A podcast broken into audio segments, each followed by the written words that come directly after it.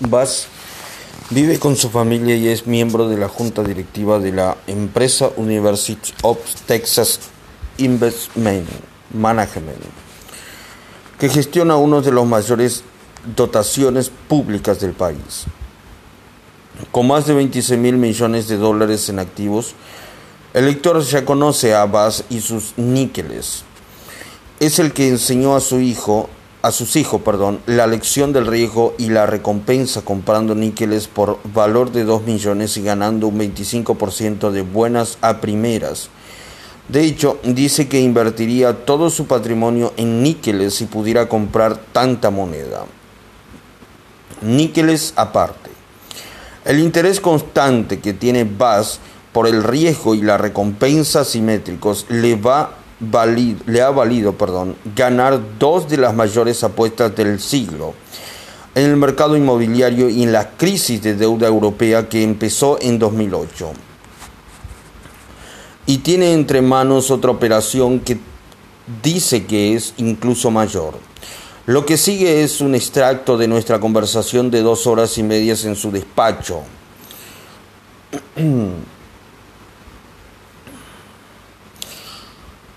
Robbins, háblame un poco de ti. Vas, yo fui soltador de trampolín, saltador de trampolín. La gente piensa que es una actividad muy física, pero en un 90% es mental. Es una lucha contra uno mismo. Para mí fue muy gratificante, me enseñó a ser disciplinado y a aprender de mis fracasos. En realidad, lo que nos define como personas es la manera que tenemos de asumir nuestros fracasos. Mis padres fueron muy buenos, pero no ahorraron dinero. Yo me juré que nunca sería así. Los dos fumaban, yo juré que nunca fumaría. Las cosas negativas siempre me han movido en la vida más que las positivas. Hay muchos paralelismos entre mi vida y tus enseñanzas, Robbins, seguro. Cuando me pregunto qué es lo que tienen en común los triunfadores, aparte de los estudios o el talento, es la ambición. Vas, la ambición y el dolor. La ambición viene del dolor. No se tiene ambición si se vive bien. Es verdad. Vas es verdad. Robbins, así que tu ambición te llevó a crear tu propio fondo de inversiones. Fue en 2006, ¿no? Es Vas, exacto. Robin, lo que sorprende es lo rápidamente que empezaste a rendir beneficios. Vas, fue suerte. Robin, rendiste un 20% el primer año y un 216% el segundo, ¿no? Vas, sí. Fue una casualidad que ya al principio viera lo que estaba pasando en el mercado hipotecario. Creo en el dicho que dice, suerte es cuando la preparación coincide con la oportunidad. Creo que leí eso en algún libro tuyo cuando iba a la universidad. Pues bien, yo estaba preparado me gusta pensar que tuve suerte y estuve en el lugar oportuno, en el momento adecuado, porque tenía todos mis recursos dedicados a aquello en aquel preciso instante. Robin, mucha gente conocía el problema de la vivienda y no hicieron nada. ¿Qué fue diferente en tu caso? ¿Qué es lo que te hizo triunfar en ese sector? Vas. Si recuerdas lo que pasaba entonces, el dinero era casi gratis. En 2005 y en 2006 uno podía pedir un préstamo baratísimo y comprar la empresa que quisiera con un poco de liquidez y un montón de deudas. Hablé por teléfono con mi amigo y colega Alan Fournier, perdón, y tratamos de ver cómo podíamos apostar contra la vivienda sin perder. Y los expertos seguían diciendo, el auge de la vivienda es consecuencia del empleo y de la renta y, por tanto, mientras haya empleo y renta, el precio de la vivienda seguirá subiendo. Se equivocaban. Robin, sí, lo vimos todos. Vas, en septiembre de 2006, insistí a un, asistí perdón, a una reunión de la Reserva Federal. Me decían, mira, Aquile, tú eres nuevo en esto, date cuenta de que el crecimiento de la renta arrastra la vivienda. Y yo decía, la vivienda se ha movido a la par con la renta media durante 50 años. Pero en los últimos cuatro, la vivienda ha subido un 8% anual y la renta solo un 1,5%. O sea, 5 o 6 puntos de desviación típicas. Para que esa renta volviera a nivelarse, la renta tendría que subir un 35% y, o la vivienda caer un 30%. Me recorrí los despachos de Wall Street diciendo, quiero ver vuestro modelo financiero. Mostradme qué ocurriría si los precios de la vivienda subieran solo el 4% anual el 2% anual, el 0%. No había ni una sola empresa en Wall Street, ni una en junio de 2006 con un modelo financiero que contemplara la posibilidad de que la vivienda no subiera. Robin, de verdad, de veras, perdón, de veras, ni una. Qué insensatos. Vas, así que en noviembre de 2006, encargué un VS, un modelo que previera que los precios de la vivienda no subieran ni bajaran. Según ese modelo, el pol hipotecario perdería un 9%. Un pol hipotecario es un conjunto de hipotecas con vencimiento y tasas de interés parecidas que se juntan en un paquete o valor llamado valor respaldado por hipotecas. Mortgage Backed Security. A estos valores se les daba una calificación crediticia alta y se vendían a los inversores a cambio de un rendimiento esperado, suponiendo que el precio de la vivienda siguiera subiendo. El POL produciría grandes ganancias. Llamé a Alan Fournier, management de David Tepper, y le dije, así están las cosas y cuando formé la sociedad comanditaria perdón, de mis fondos de alto riesgo, la llamé AFGP por Alan Forner y por la conversación telefónica que tuvimos, porque para mí aquella llamada fue decisiva. Robbins, wow, ¿Y puedes decirme qué proporción de riesgo y de recompensa tenía aquella apuesta para ti y para Alan? Vas, podía apostar contra la vivienda y perder solo un 3% anual. Si apostaba un dólar y el precio de la vivienda subía, no perdía más que 3 céntimos. Robin, sorprendente. Así que el riesgo, el precio de apostar contra la vivienda era mínimo. Vas, sí solo del 3%. Robin, ¿por qué todo el mundo pensaba que el mercado seguía subiendo indefinidamente? ¿Y las ganancias? Vas. Si el precio de la vivienda no variaba o incluso bajaba, ganaba todo el dólar.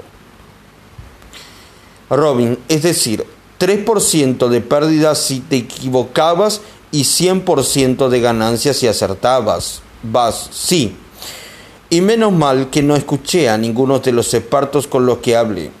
Todos me decían, Kile, no sabes lo que dices, este no es tu mercado, eso no va a ocurrir. Y yo les decía, esa razón no me sirve, porque he investigado mucho y a lo mejor no sé todo lo que vosotros sabéis, pero podía ver el bosque y los que vivían en ese mercado no veían, lo, no veían más que árboles. Robin, Entendías el principio del riesgo y la recompensa. Vas. También me decían muchas veces, eso no va a ocurrir porque entonces todo el sistema financiero se vendría abajo.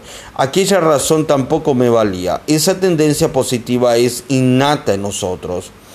Es inherente a la naturaleza humana. No nos levantaríamos de la cama si no, si no tendiéramos a ser positivos con nuestra vida. ¿A qué no? Ser optimista es una tendencia que tenemos como humanos. Robin, funciona en todas partes, menos en el mundo financiero. Vas, tú lo has dicho.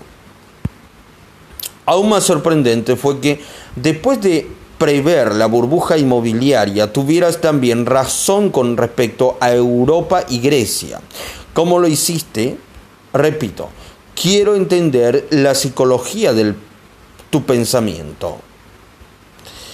Vas, a mediados de 2008, después del colapso de Bear y antes del, de León, nos reunimos aquí y dijimos, a ver, lo que está pasando en esta crisis es que el riesgo en el mundo que antes estaba en las cuentas privadas está pasando a las cuentas públicas. Así que cojamos una pizarra y analicemos las cuentas públicas de las naciones. Veamos lo que pasa en Europa, en Japón, en Estados Unidos, allí donde haya mucha deuda y tratemos de entenderlo. Así que pensé, si yo fuera Ben Bernanke, entonces jefe de la Reserva Federal, o Jean-Claude Trichet, presidente del Banco Central Europeo, y quisiera resolver este problema, ¿qué haría y cómo lo haría? Pues miraría las deudas que tiene mi país y luego querría saber lo grande que es mi sistema bancario con respecto a dos cosas,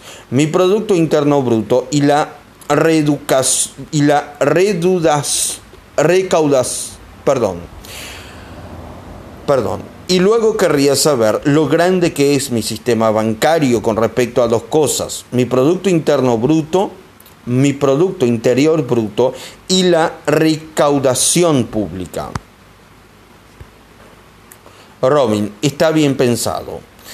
Vas, así que cogimos una serie de países y nos preguntamos qué tamaño tiene el sistema bancario, cuántos préstamos hay. Luego nos preguntamos cuántos de esos préstamos irían mal y qué consecuencias tendría eso para nuestro país.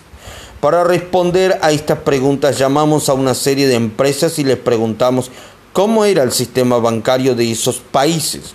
¿Sabes cuántas empresas lo sabían a mediados de 2008? Robin, ¿cuántas? Vas, ninguna. Y llamamos a todas. Robin, wow, vas. Así que cogí todos, todos perdón, los documentos oficiales sobre deuda pública y me los leí. La mayoría se referían a economías emergentes porque históricamente han sido los países emergentes los que han reestructurado sus cuentas públicas. Robin, los países desarrollados lo hicieron en la posguerra. Vas, exacto. Dos países gastan una fortuna para ir a la guerra, elevan la deuda, el vencedor se lleva el botín y el perdedor las deudas. Así funciona el mundo. En este caso era la mayor acumulación de deuda en tiempos de paz de la historia. Robin, sorprendente. Vas. ¿Qué tamaño tenía el sistema bancario? Pues salimos recabamos los datos y usamos los criterios, el Producto Interior Bruto y la recaudación pública. Y fue un proceso muy largo porque nunca se había hecho antes.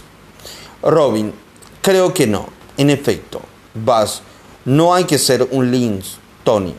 Es un tonto de Dallas que se pregunta cómo abordo este problema. Así que nos pusimos manos a la obra, elaboramos unas tablas y dije, clasificamos, clasifícalo, perdón, de peor a mejor. ¿Cuál es el mejor de la lista? Robin, Islandia. Vas, exacto, Islandia era el primero. ¿Y el siguiente? No hay que ser un Lynx. Robin, Grecia. Kile asiente. Wow. Vas, en fin. Analizamos todo aquello y dijimos y dije, perdón, no puede ser. Me estaba pasando con mi equipo, me estaba pasando con mi equipo. Decía, si esto está bien, ya sabéis lo que va a pasar. Robin, exacto. Vas, así que les pregunté, ¿cómo está el mercado de contratos de seguros en Islandia y Grecia? Y los de mi equipo me contestaron, el de Grecia está en 11 puntos básicos, 11 puntos básicos. Eso es 11 centésimos del 1%. Y dije, pues compremos mil millones. Robin, wow, es increíble. Vas y, ojo, era el tercer trimestre de 2008. Vas, para entonces estaba claro lo que iba a pasar.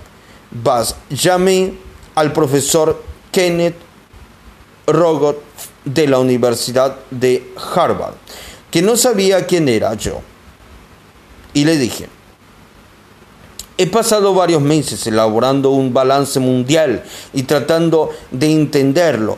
A mí las conclusiones se me antojan demasiado negativas. Le dije, palabras textuales, creo que debo de interpretarlas, perdón, creo que debo de malinterpretarlas.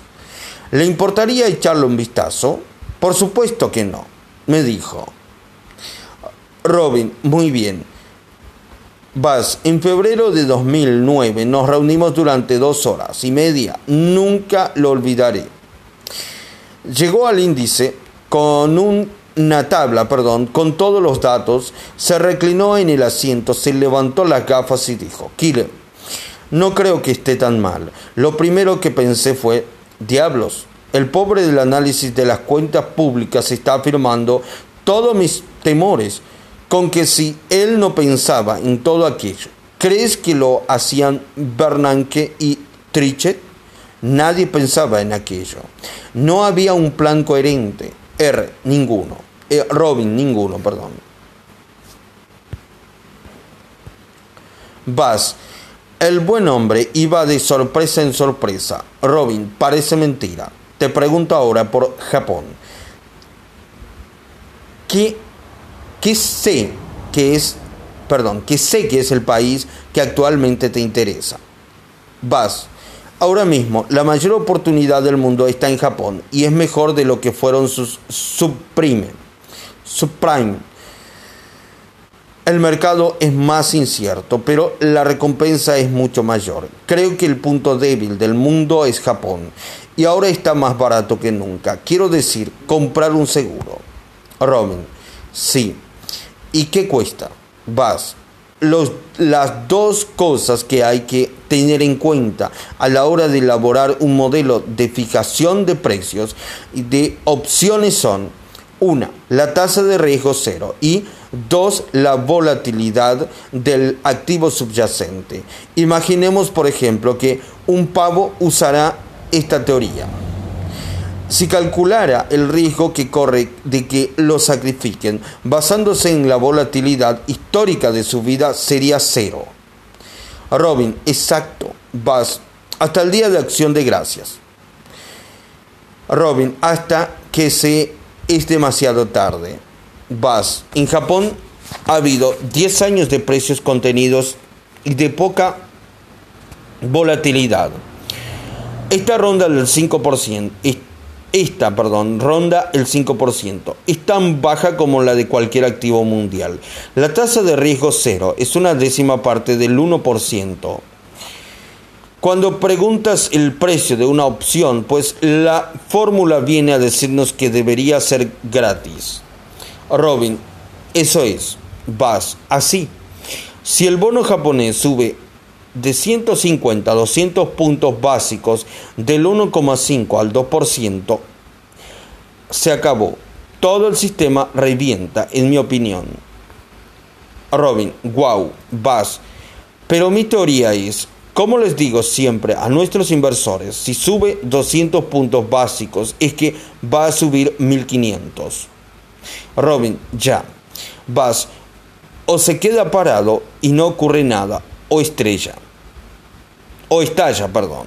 Robin, esto tiene que ver con tu idea del tile risk. Háblame de qué es eso. No muchos inversores lo tienen en cuenta. Vas. Si te fijas en lo que estoy haciendo, verás que estoy invirtiendo 3 o 4 puntos básicos al año en Japón. Eso es 4 centésimas del 1%, ¿vale? Si acierto en lo que el carácter binario del posible desenlace de la situación de ese país, esos bonos llegarán a cotizarse el 20% más. Es decir, estoy invirtiendo 4 centésimas del 1% en acciones que podrían valer un 2000%. 2000%, perdón. Tony nunca ha habido opciones más baratas en la historia del mundo. Tony, Nunca ha habido opciones más baratas en la historia del mundo. Claro, en mi opinión, podría estar equivocado. De momento lo estoy, por cierto. Oh, Robin, te falla la oportunidad. Vas. Te diré una cosa. Puedo equivocarme durante 10 años. Pero si acierto dentro de 10, habré tenido razón al 100% al anticipar los hechos. La gente me dice, ¿cómo puedes apostar por eso? Ni nunca ha ocurrido. Si nunca ha ocurrido. Y yo le digo, ¿cómo puede uno ser un fiduciario prudente si te cuento lo que acabo de contarte y no haces nada? Olvídate de si estoy equivocado o no. Cuando te muestro los costes, ¿por qué no haces nada? Si tu casa está en una zona proclive a los incendios y hace 200 años hubo uno que arrasó con todo, ¿por qué no la aseguras? Robin, entiendo, es asombroso. Déjame que te pregunte, ¿te consideras una persona que asume muchos riesgos? Vas, no. Robin, yo no lo creo. Por eso te lo preguntaba, porque no te consideras una persona que asume muchos riesgos. ¿Por qué no te consideras una persona que asume muchos riesgos? Vas, repito, asumir mucho riesgo significa que puedes perder todo tu dinero. Yo nunca me arriesgo a eso. Robin, dime una cosa. Si no pudieras dejarles, si no pudieras dejarles ningún dinero a tus hijos, sino solo una cartera de inversiones y una serie de reglas, ¿cuáles serían? Vas, les daría níqueles por valor de unos cuantos cientos de millones de dólares y así no tendría que preocuparse de nada. Robin, con eso estarían apañados. Ya tendrían hecha la cartera de inversiones. Dios, qué fuerte. ¿Qué es lo que más te alegra la vida? Vas mis hijos. Robin, muy bonito, vas al ciento por ciento. Robin, Kile, gracias. He disfrutado mucho y he aprendido un montón. Capítulo 6.10 Mark Faber, el multimillonario llamado Dr. Don director de Mark Faber Limited, editorial, editor perdón, del informe Gloom, Boom y Doom. El hecho de que el boletín sobre inversión que escribe Mark Faber se titule Gloom, Boom y Doom, tristeza, explosión y ruina, da idea de lo que piensa de los mercados. Pero este multimillonario suizo no es el típico inversor pesimista. Mark que es amigo mío desde hace muchos años, es una persona franca y animosa y un inversor a contracorriente que sigue el consejo del inversor del siglo XVIII, Baron Rothschild. Rothschild, perdón. El mejor momento para comprar es cuando hay sangre en las calles. Y, como Sir John Templeton, busca las oportunidades que todo el mundo ignora o evita. Por eso, mientras que muchos se centran en las bolsas estadounidenses, él mira casi exclusivamente a Asia para hacer sus inversiones. Es también muy crítico con todos los bancos centrales y particularmente en la Reserva Federal, a la que acusa de, de desestabilizar la economía mundial inundándola de billones de dólares prácticamente impresos de la nada. Mark se ha ganado el monte de Doctor Doom porque siempre está diciendo lo que los activos más populares están sobrevalorados. Perdón, Mark se ha ganado el mote de Doctor Doom porque siempre está diciendo que los activos más populares están sobrevalorados y que van a hundirse. Como el Sunday Times londinense dijo, Mark Faber, Mark Faber dice las cosas que nadie quiere oír, pero muchas veces tiene razón, sobre todo en 1987, cuando ganó una fortuna anticipándose la caída de las bolsas estadounidenses. El padre de Faber era un cirujano ortopédico y su madre procedía de una familia de hoteleros suizos.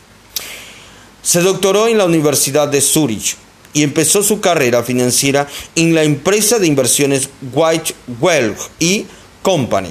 En 1973 se trasladó a Asia y nunca regresó. Desde su despacho de Hong Kong y su villa de Chiang Mai, Tailandia, ha presenciado en primera persona la increíble transformación de China, que ha pasado de ser un imperio comunista a ser el motor económico de la zona.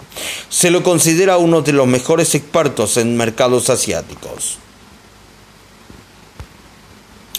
Mark es famoso por su excentricidad, reconoce alegremente su reputación de experto en vida nocturna y es asiduo participante de foros, eh, de foros financieros y noticiarios de televisión. Es miembro del prestigioso Barron's Roundtable, perdón, y según observadores independientes, las recomendaciones que hace en este foro han producido los mayores, los mayores perdón, rendimientos de casi un 23% anual durante 12 años seguidos. También es autor de varios libros sobre Asia y el director de Mark Faber Limited, un fondo de inversión y asesoría con sede en Hong Kong.